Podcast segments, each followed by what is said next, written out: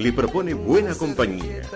Radio del Pueblo, AM830. Una radio en común que nos une en estos tiempos. Mi dulce amor de ayer.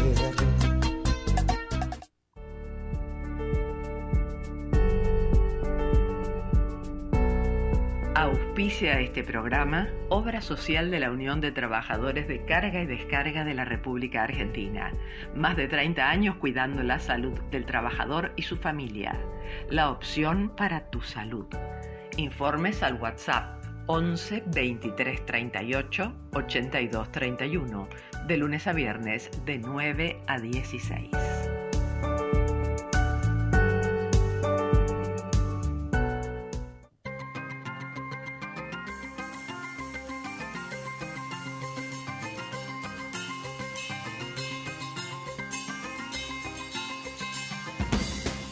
El bisturí, una mirada incisiva sobre los principales temas de salud en la Argentina y el mundo. Realidad sanitaria, tecnologías, medio ambiente y medicina deportiva, con la conducción del doctor Eduardo Cerdá y el periodista Gustavo Muñoz. Martes 21 horas.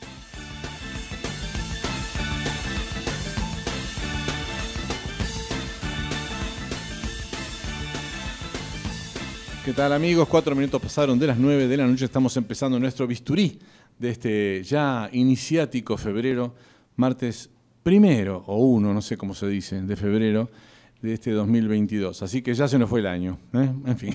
¿Cómo le va, Muñoz? ¿Cómo anda? Buenas noches, Eduardo. ¿Cómo le va? ¿Todo bien? ¿Usted? Muy bien, gracias, muy bien. ¿Quiere Listo darla? para un nuevo capítulo del Bisturí, Bueno, como cada martes a las 21 aquí en Radio del Pueblo, la AM 830. ¿quiere dar las vías de comunicación? Pero por supuesto, para, eh, para eso hemos venido. Sí.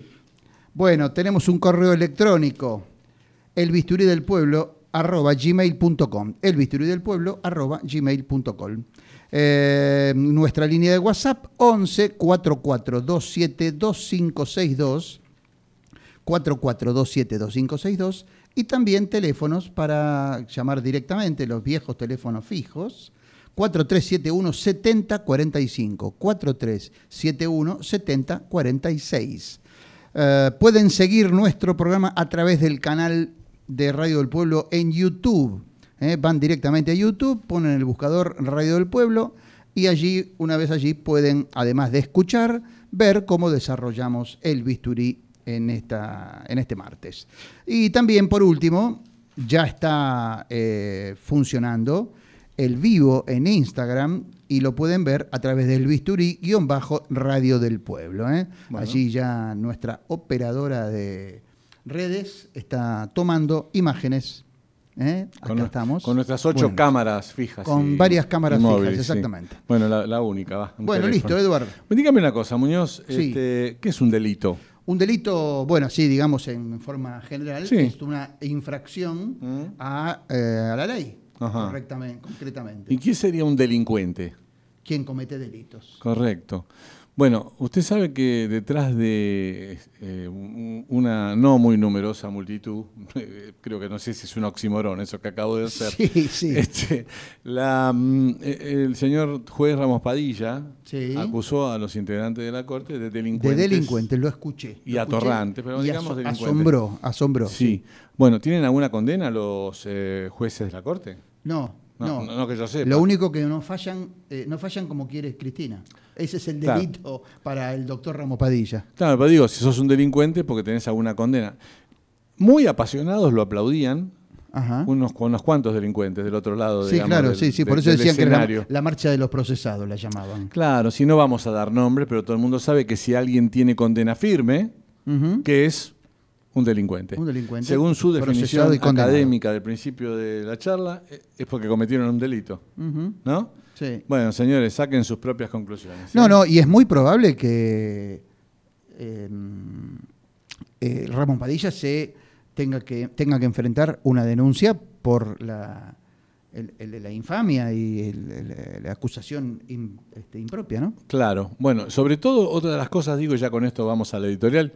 eh, si vos eh, le decís a tus jefes que de alguna manera la Corte Suprema vendrían a ser los jefes de los jueces, o me Correcto. equivoco. Es así, es así. Bueno, si vos le decís a ellos que sos, eh, que, que pensás que son delincuentes y que la justicia es delincuente, renunciá. ¿Cómo formás parte de, de- de esa corporación?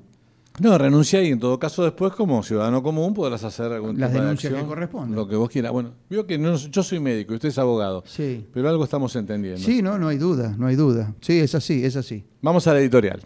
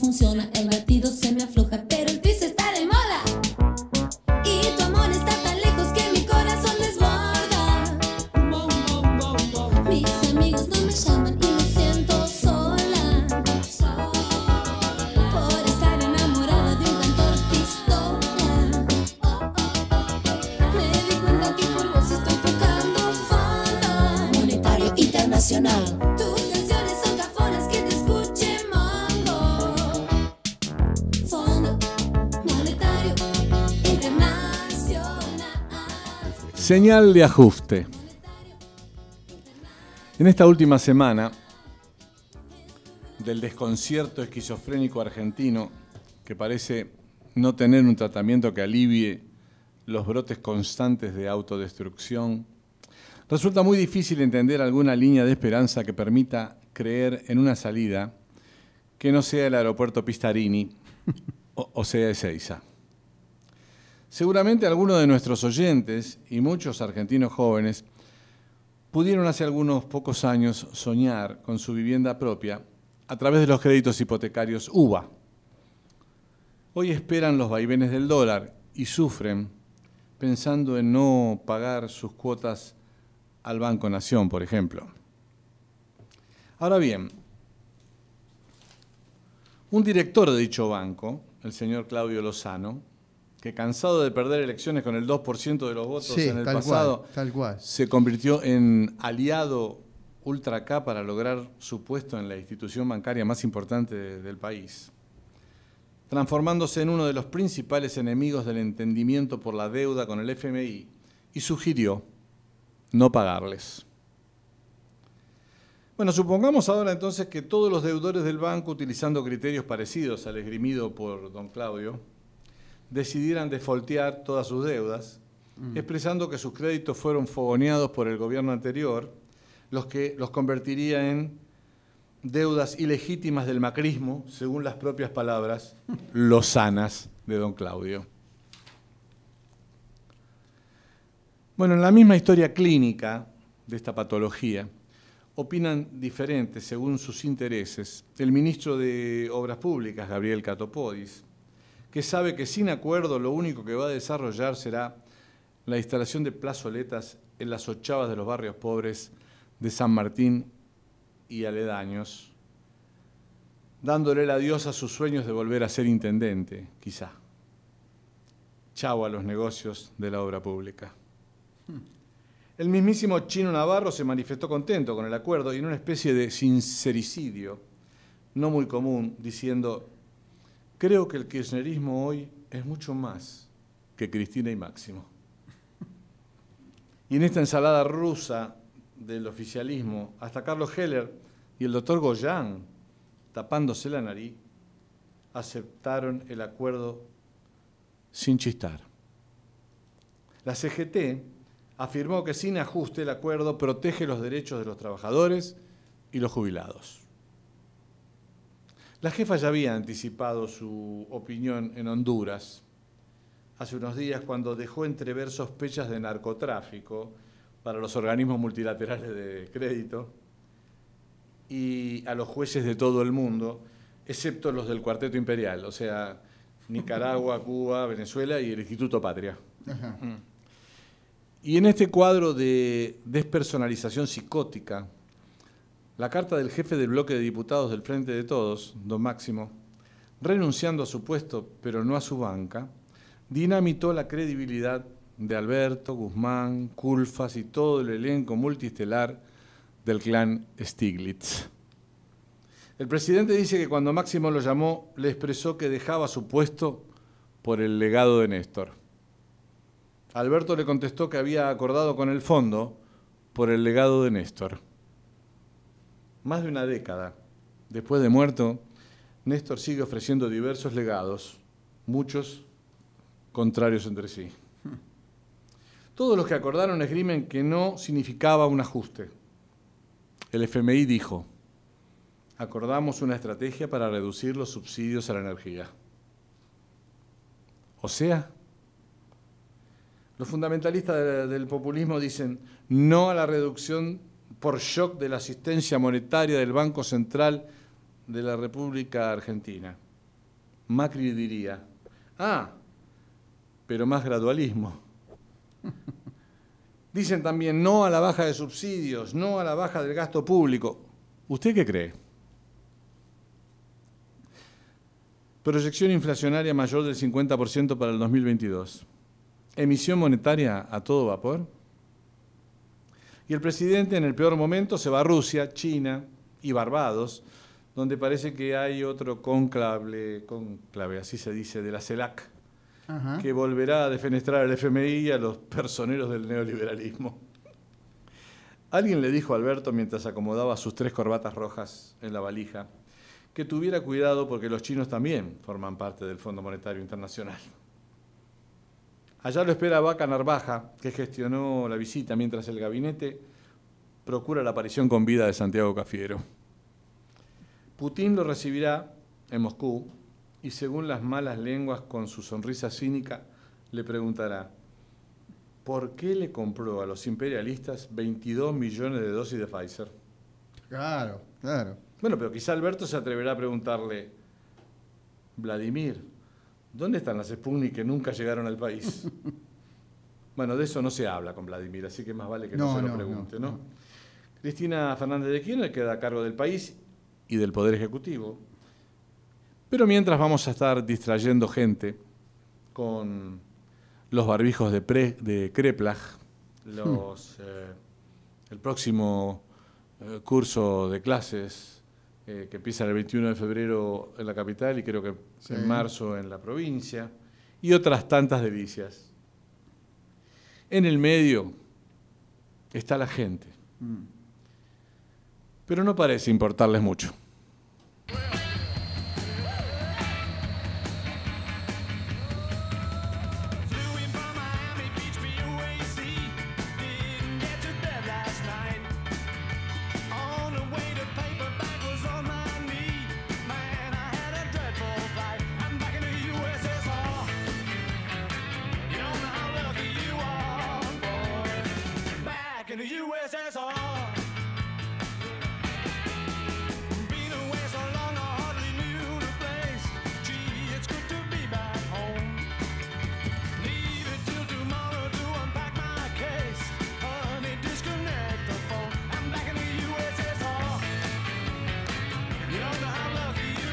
Y aquí estamos, regresando a la Unión Soviética. De regreso de la Unión Soviética. Sí, ahí señor. estamos. eh, bueno, qué sé yo. Lindo el avión este del video oportunamente hecho por los Beatles.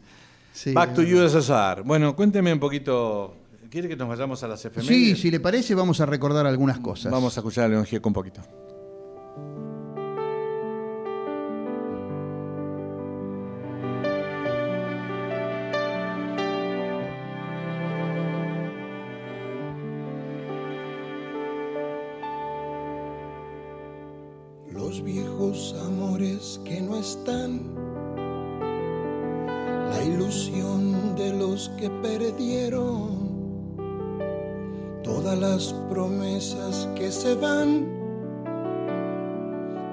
Que en cualquier guerra se cayeron. Todo está guardado en la memoria, sueño de la vida y de la historia el engaño y la Bueno, eh, mientras prepara la editorial, eh, perdón, las efemérides, Gustavo, Leo algo cortito de Dafne Angelidis, publicado en el fin de semana en el diario La Nación.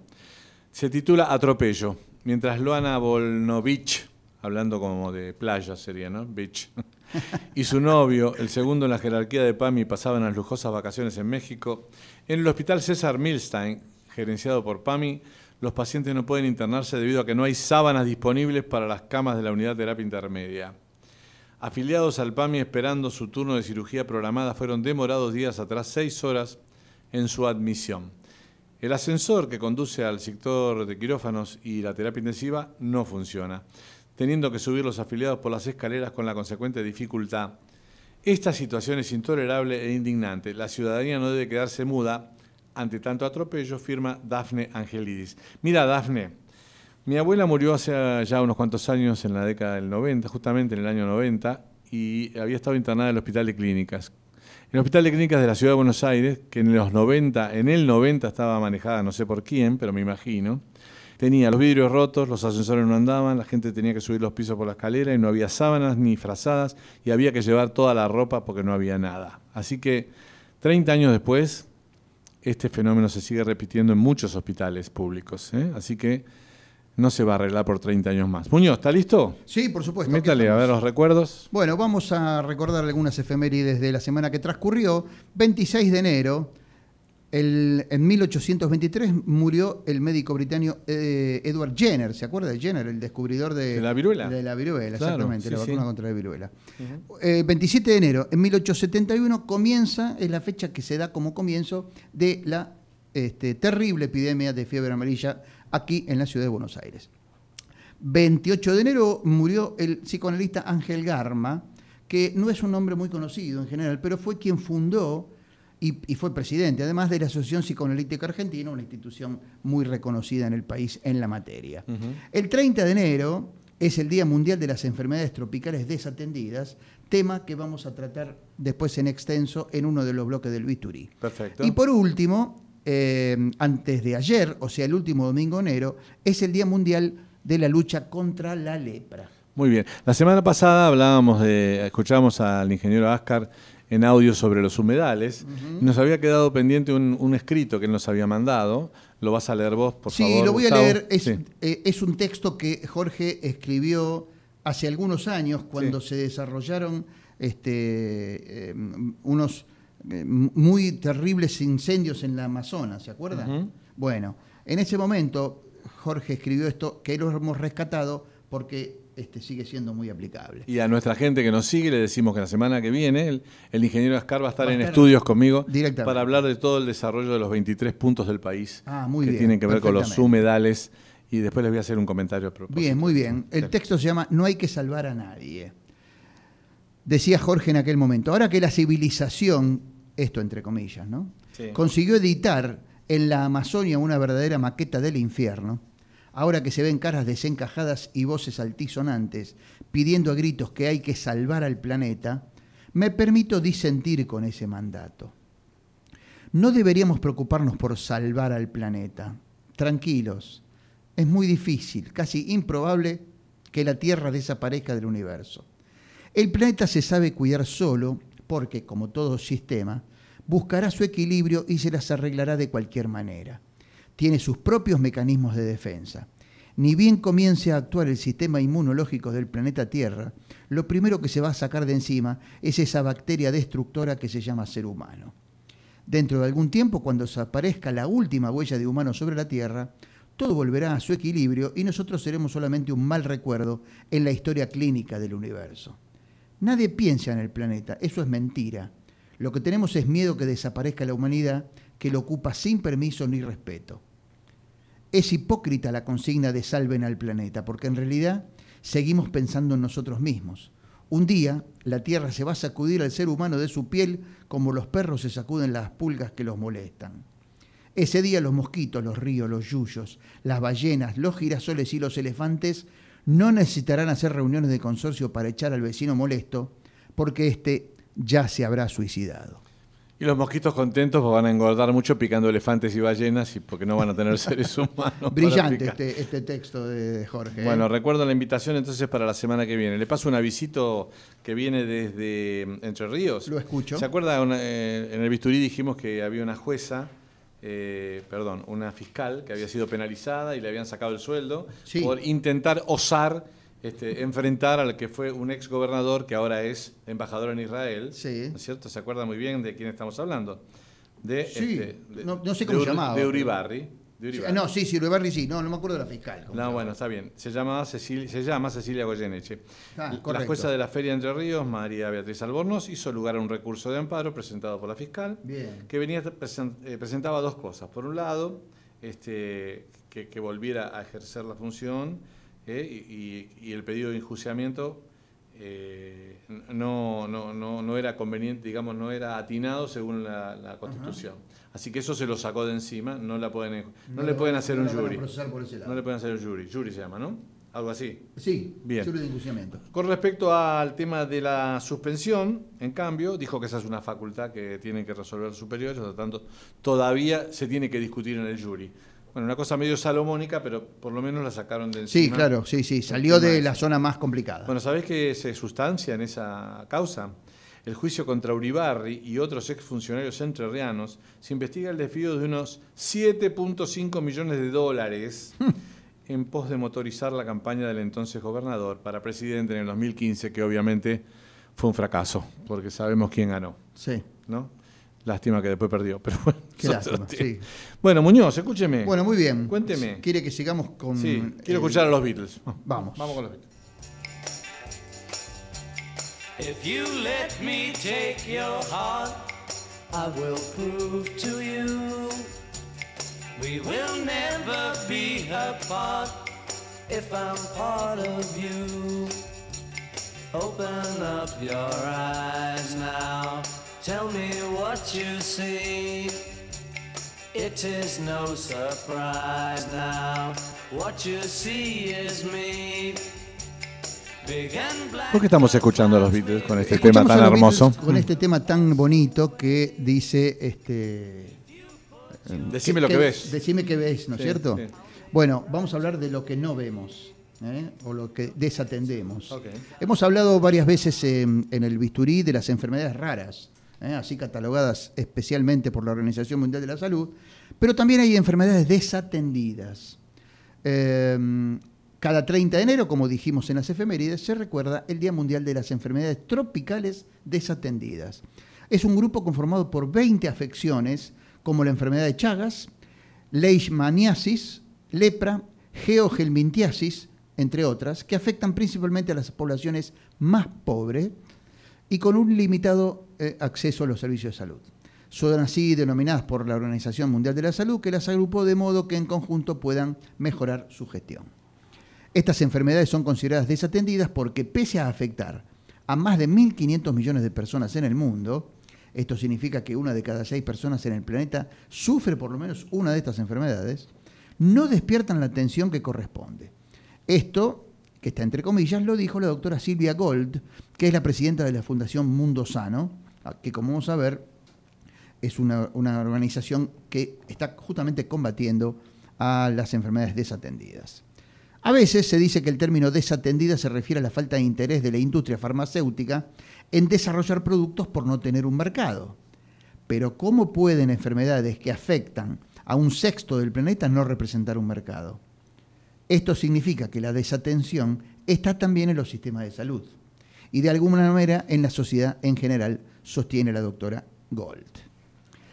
Para esta especialista, el camino más apropiado para disminuir el impacto de estas enfermedades es fortalecer precisamente los sistemas de salud e incluir las enfermedades desatendidas en el primer nivel de atención. Son enfermedades que se pueden evitar en gran medida y si no se llega a evitarlas, todas ellas se pueden tratar.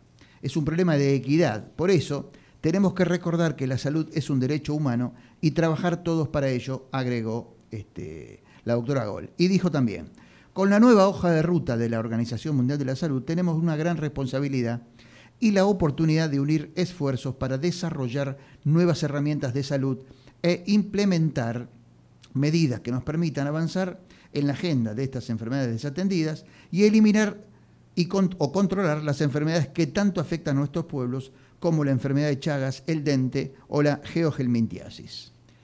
Em, vamos a hablar un poquito ahora de el mundo, de Mundo Sano, esta fundación que le decía, y lo que hace eh, en pos del combate con el Chagas. En 2021, jefes de Estado y de Gobierno de Iberoamérica se reunieron en una cumbre iberoamericana eh, con una iniciativa. Ningún bebé con Chagas. Camino hacia nuevas generaciones libres de Chagas. Esta iniciativa, que tiene por objeto contribuir a la eliminación de la transmisión materno-infantil de la enfermedad, fue propuesta precisamente por los gobiernos de Argentina y Brasil. Dijo la doctora Gola al respecto. Se trata de un gran paso porque contribuye a visibilizar esta enfermedad y a posicionarla en la agenda global, además de complementar los esfuerzos que se están realizando en ese mismo sentido desde la Organización Mundial de la Salud y desde la Organización Panamericana de la Salud, que son actores claves en esta lucha. Nos encontramos en el último decenio de la, de la Agenda 2030. Es necesario redoblar esfuerzos en campo de la cooperación internacional y reforzar el multilateralismo. La iniciativa se propone contribuir a la eliminación de la transmisión materno-infantil de la enfermedad, eh, en que está dentro de la hoja de ruta de la Organización Mundial de la Salud para las enfermedades tropicales desatendidas.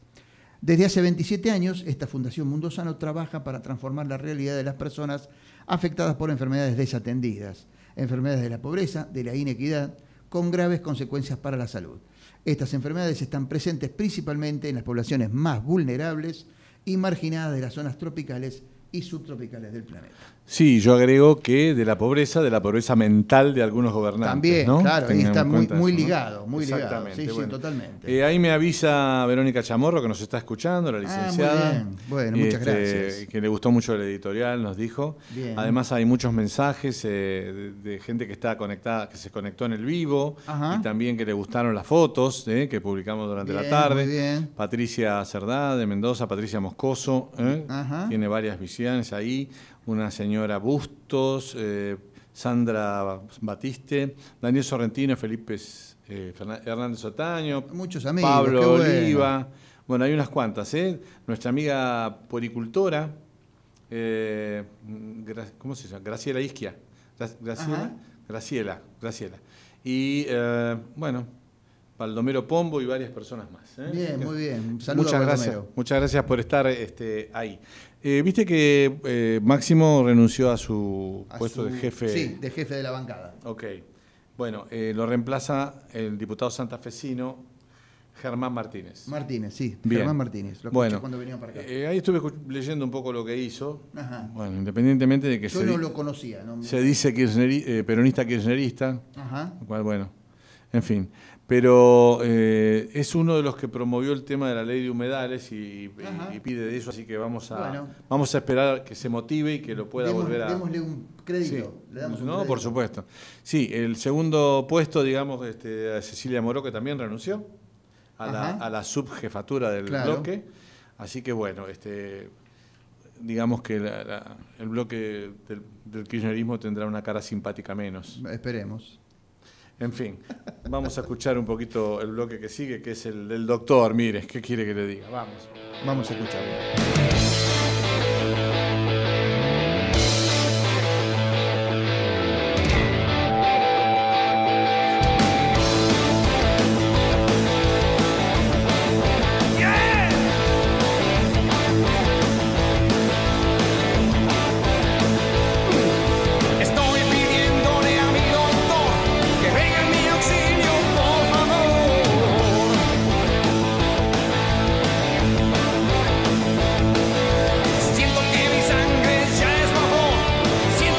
Tenemos al doctor cuando son las 21 a 31 minutos. Eh, obviamente acá hacemos muchas bromas, ¿eh? así que no se lo tomen tan en serio los comentarios que hacemos fuera del programa, fuera de, fuera de cámara, o mejor dicho, dentro de cámara.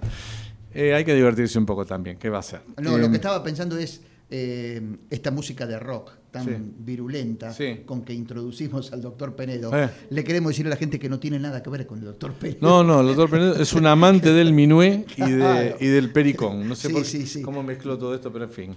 Bueno, bueno el doctor Penedo viene por WhatsApp eh, y sus audios nos van a aclarar un poco respecto a algo que está todos los días en los diarios, que tiene que ver con mitos, verdades y leyendas, pero fundamentalmente con los mitos que existen sobre la variante Omicron. Sí, yo agrego una cosita antes de que empecemos a escuchar al doctor este, Sí. Penedo.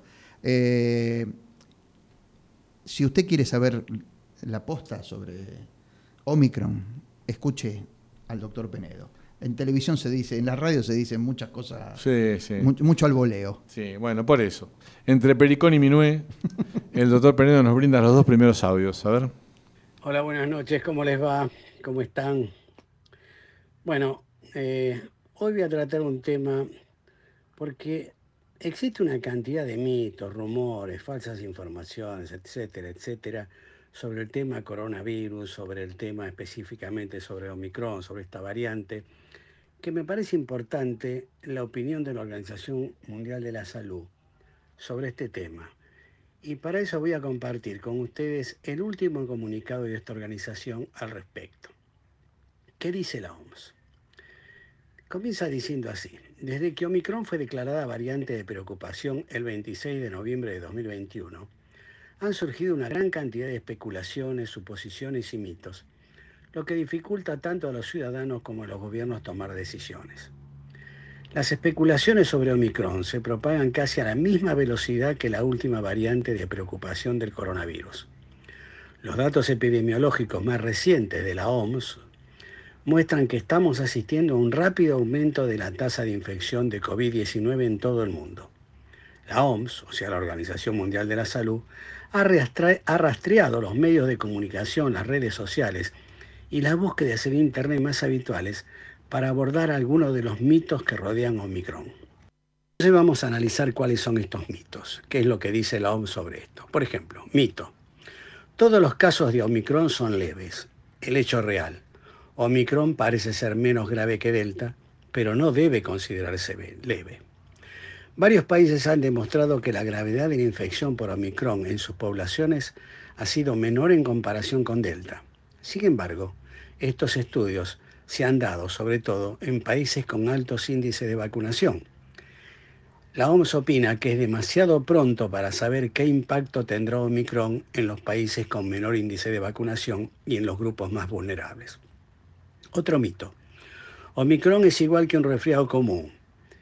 ¿Qué dice la OMS? Omicron es mucho más peligroso que un resfriado común. Omicron no es como un resfriado común y hay más posibilidades de que lleve a los pacientes al hospital. Personas infectadas con la variante Omicron están siendo hospitalizadas y han muerto como consecuencia de ella. Además, las personas que se contagian con Omicron y se recuperan también corren el riesgo de desarrollar COVID persistente, o sea, ese COVID prolongado. Bueno, muy bien. Ahí este, me deja este, Luciano dos preguntas para hacerle. Él habló de mitos sobre las vacunas. Eh, ¿Hay alguno específico entre las vacunas y su eficacia? Y lo otro que le quiero preguntar, ya aprovecho porque hacemos dos en uno, porque está en los temas. Eh, ¿Qué relación existe entre no vacunados e internados por afección de COVID?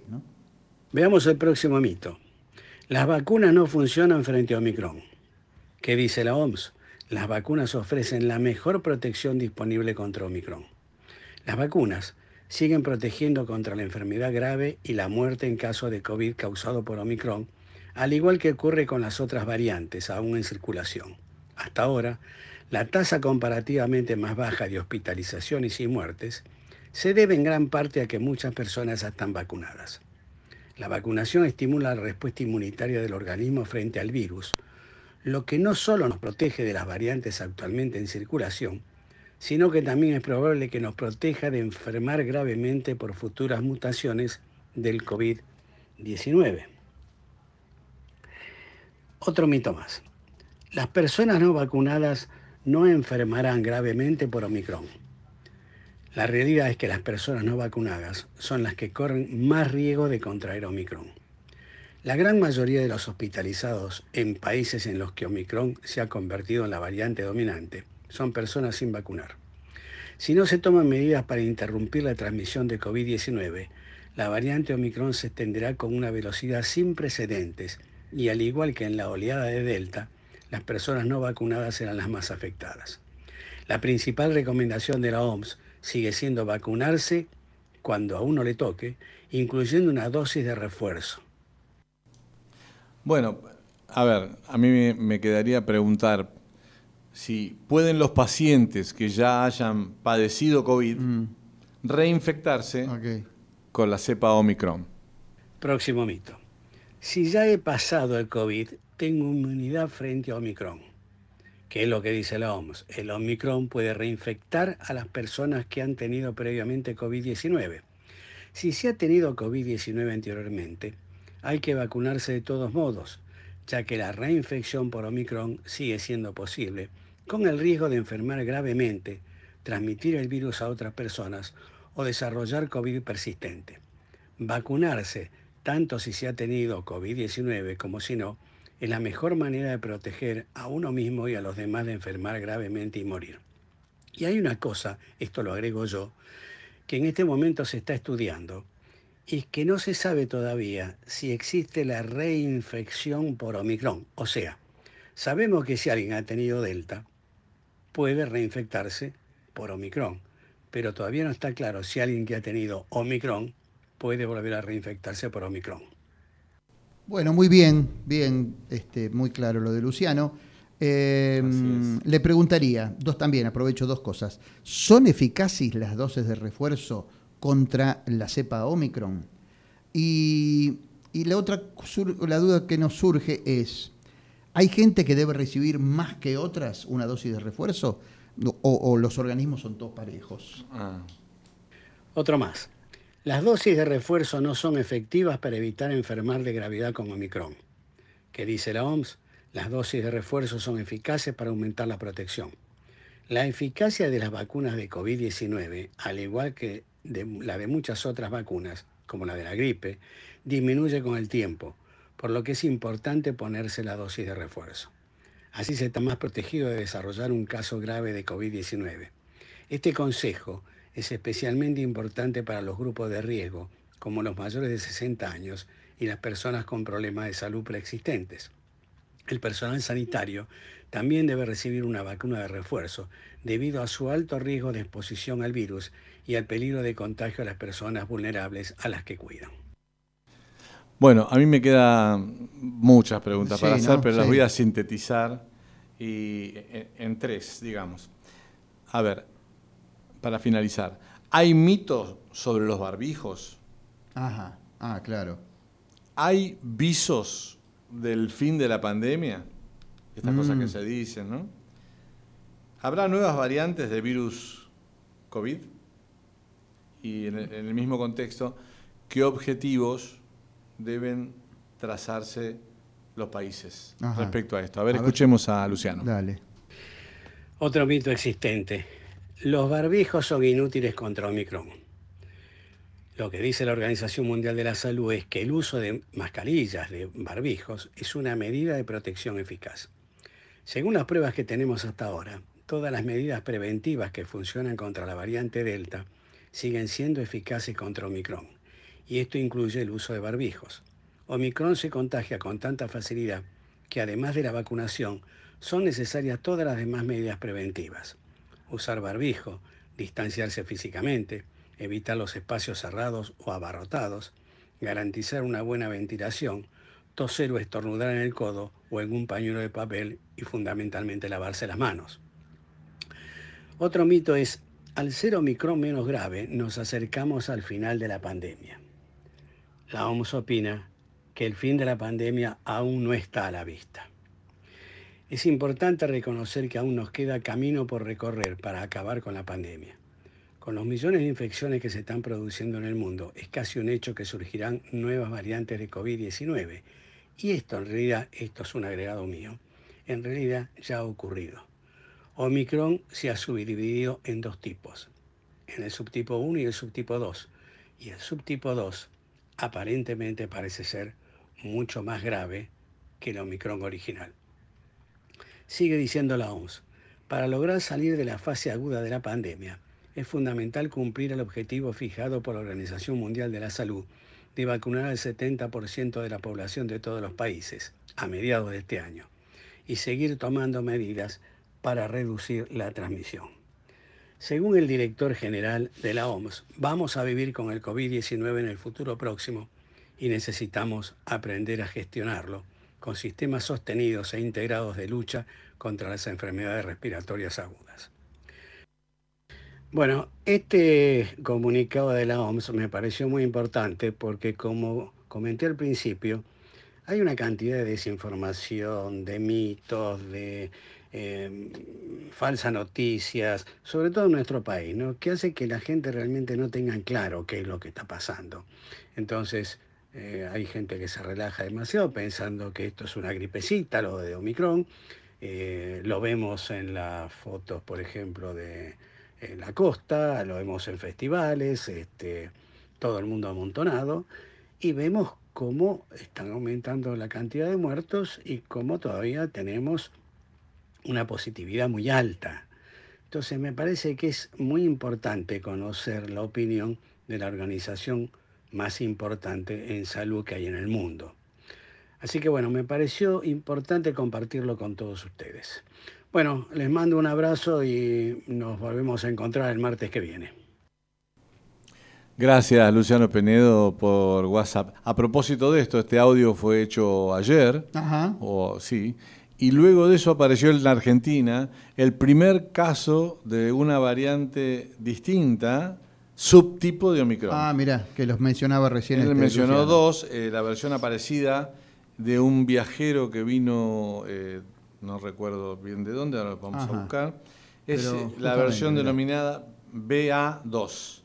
Así que ya tenemos el primer caso, creo que era un viaje de Uruguay.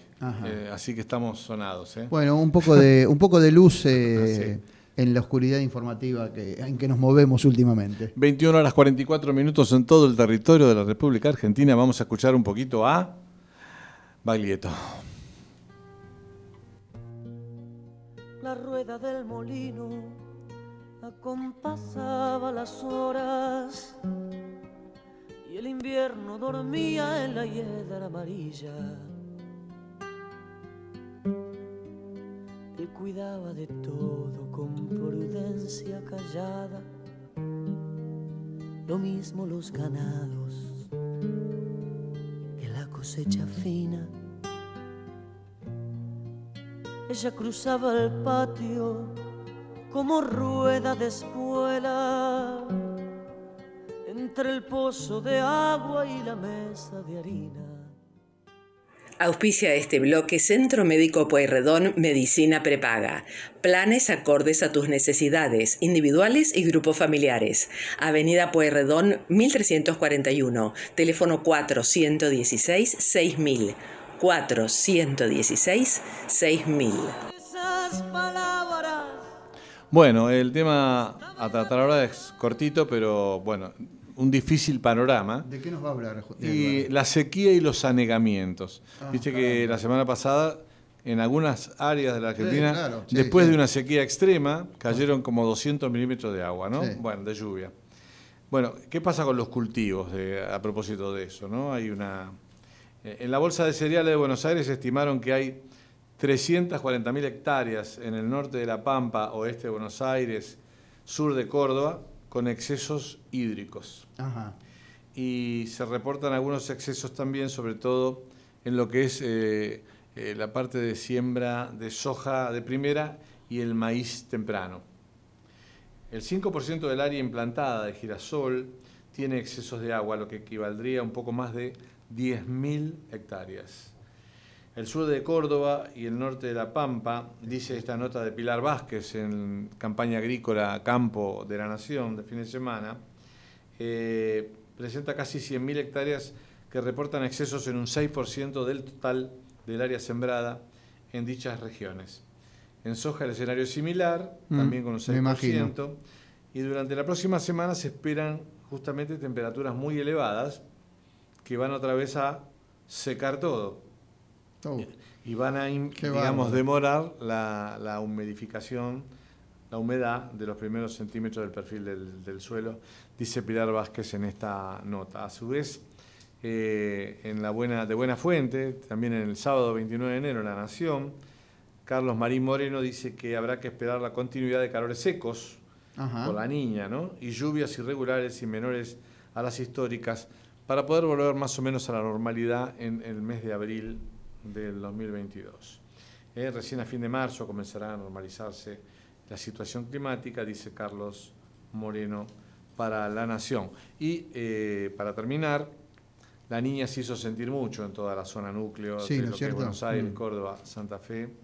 Eh, y un, un campero, digamos, de Pergamino, que está en el norte bonaerense, dice una nota de Clarín Rural del sábado 29 de enero, que reflejó que suman 265 milímetros este mes de agua caída ahí, que fueron un enorme alivio para los cultivos, aunque todavía se necesitaba más agua. Lo que queda muy evidenciado es que los suelos están muy secos en la superficie Ajá. y cuando chupa rápidamente y después vuelve a resecar, ¿no? Así Claro, que no, bueno, es una, una lucha permanente, desigual y, y despareja, ¿no? Porque Sí. digo, pasan de un extremo al otro. Hay que, hay que trabajar en el campo. y sí, es así, ¿qué va a ser? Bueno, eh, vamos a cerrar el bloque, ¿qué te parece? Sí, métale. Auspició este bloque Centro Médico Pueyrredón Medicina Prepaga. Si te asocias nombrando a El Bisturí, 10% de descuento en los primeros seis meses. 416-6000. 416-6000. This girl's in. She's so close now. This girl is half his age.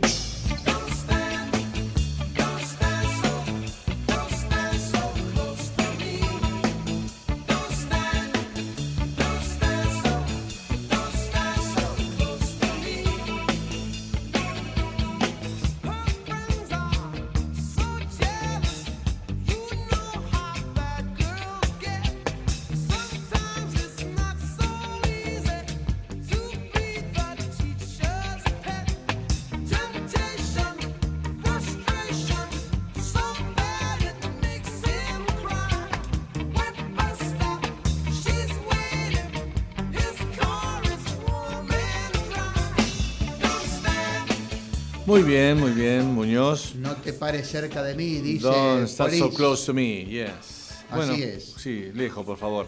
Aireación, barbijo, distancia y cuidados. Bueno, ¿Quiere que arranquemos con las breves de COVID? sí. Remdesivir ¿eh? es el único tratamiento temprano aprobado en la Argentina y el mundo contra el COVID y actualmente por eso está en la mira de todos. Fue aprobado por las mayores reguladoras del mundo y también por la ANMAT.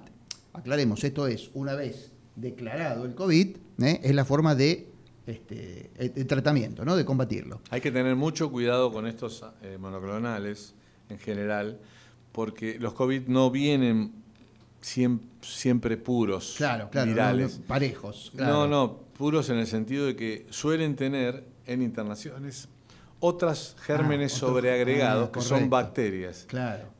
Está absolutamente contraindicado iniciar el tratamiento con estos monoclonales Si hay en otro- pacientes infectados con bacterias. Ah, mira. ¿Eh? Ah, bueno, Puede bueno, producir el bueno efecto contrario al buscado. Claro.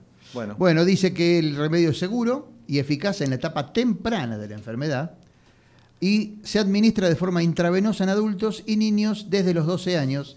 Eh, el remdesivir ocupó un lugar destacado en todos los hospitales del mundo. Es una droga ya conocida por los infectólogos del mundo, ya que la recetaban confiados para tratar otras enfermedades como hepatitis C y B y el HIV.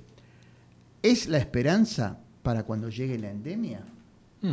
Así termina Bien. este comentario. Eh, es muy probable que muchas personas hayan visto en sus miembros inferiores, en el, en el dorso de sus pies, en los tobillos y en, en las piernas, eh, micro punturas este, rojitas como si fueran múltiples sí. picaduras, Claro. pero que no pican ni duelen.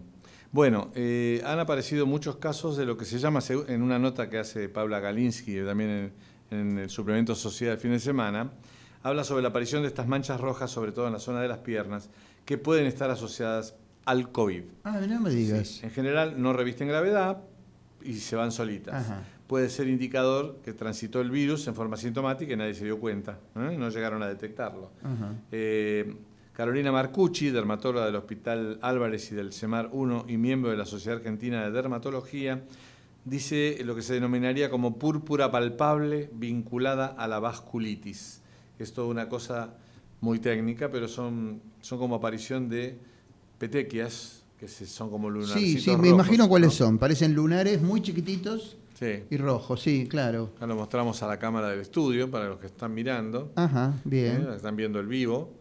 Y eh, es posible que usted haya tenido esto y tuvo el COVID y creyó que lo habían picado una sarta de, de mosquitos de o- insectos. O, de una marabunta de hormigas, pero que no les había generado ningún problema. ¿no? Claro, claro. Bueno, la respuesta inmune que genera el, el cuerpo es eh, el mismo eh, organismo que lo ataca. Entonces, este, decía, no duele ni molesta. ¿eh?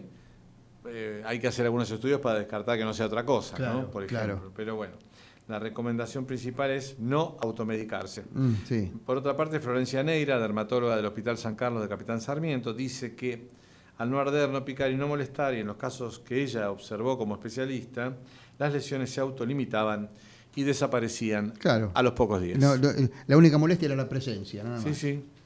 Bueno, le cuento, durante el fin de semana que pasó, eh, se distribuyeron los primeros kits de autodetección, los autotest, en locales de Mar del Plata, Tandil y Rosario.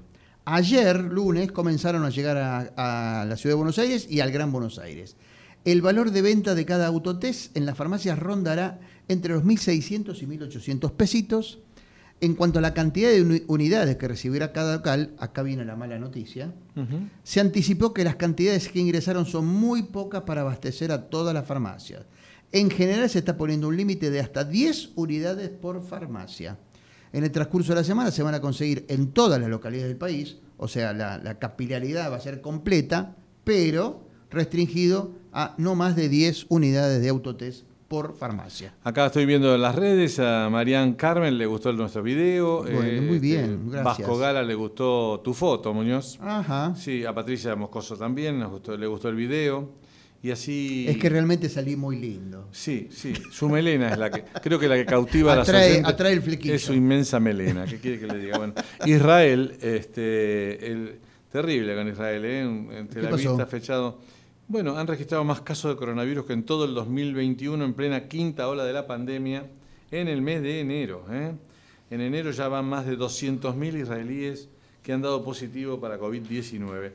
En la tasa de casos diaria más alta del mundo, el promedio de la última semana, con 847 cada 100.000 habitantes. Lo siguen Dinamarca con 790, Eslovenia con 641, según las publicaciones de The Washington Post. La- las hospitalizaciones y las muertes también han aumentado en las últimas semanas, como así también la ocupación de los hospitales de todo el país se sitúa alrededor del 80% y hay más de 9.800 miembros del personal médico infectados. Extraña justamente porque Israel es uno de los países que más vacunación tiene, ¿no? Claro. Bueno, mire, eh, como tenemos a la vista el, el comienzo del ciclo lectivo, Sí. vamos a comentar algunas claves sanitarias para tener en cuenta eh, en esta, para, para este, este perfil de la situación en especial. Ehm, ¿Cuántas eh, eh, y, cuándo estarán disponibles las vacunas Pfizer para niños? De estas dosis pediátricas llegaría un millón y medio el país entre febrero y marzo. Ehm, ¿Qué porcentaje de niños vacunados tenemos? Los niños entre 3 y 11 años comenzaron la vacunación en octubre de 2021 y mm, se ha llegado al 70% de niños que iniciaron su esquema de vacunación con una dosis en solo 13 semanas y el 47% completó el esquema con la segunda dosis. Eh, ¿Qué eficacia tiene la Pfizer pediátrica? En noviembre último se conoció un ensayo realizado contra con la vacuna contra el COVID del laboratorio Pfizer en niños de 5 a 11 años. Se detectó una alta eficacia estimada en 91%, además de una respuesta inmune fuerte y nulos efectos secundarios graves.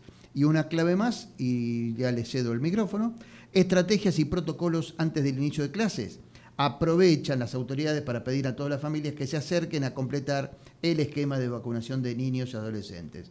Son vacunas que se pueden coadministrar con la vacuna contra el COVID-19, es decir, no va a abandonar el, el carnet de vacunación, ¿no? el calendario de vacunación habitual.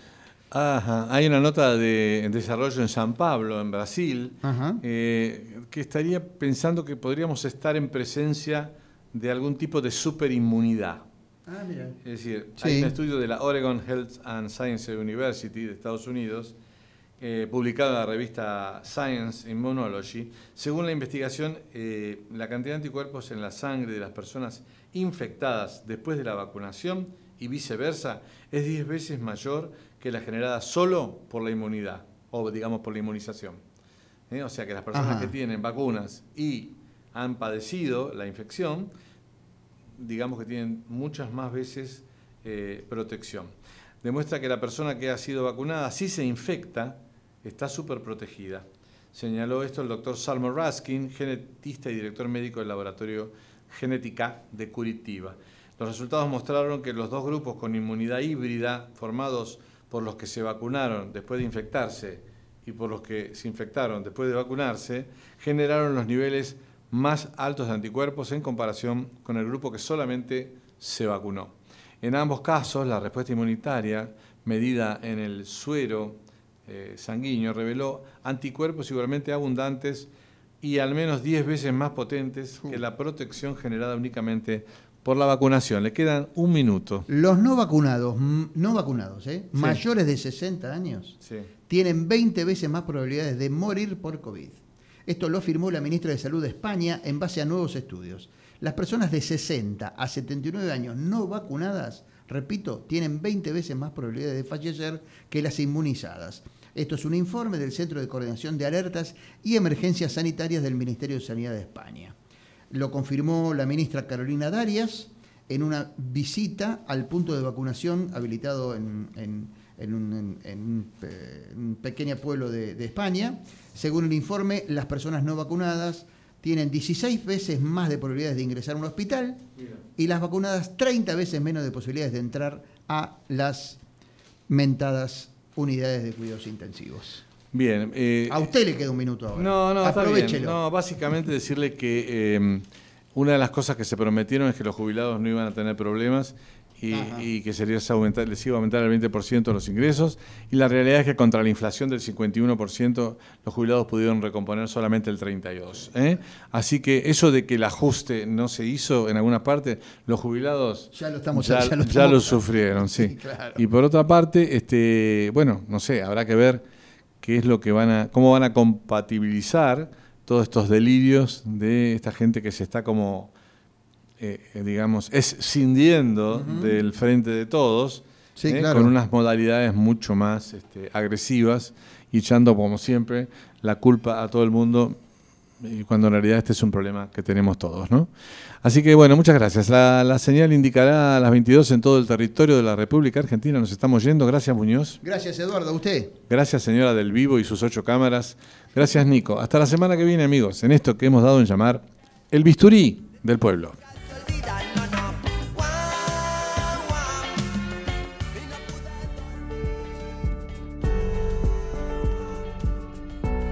Auspició este programa Obra Social de la Unión de Trabajadores de Carga y Descarga de la República Argentina. Más de 30 años cuidando la salud del trabajador y su familia.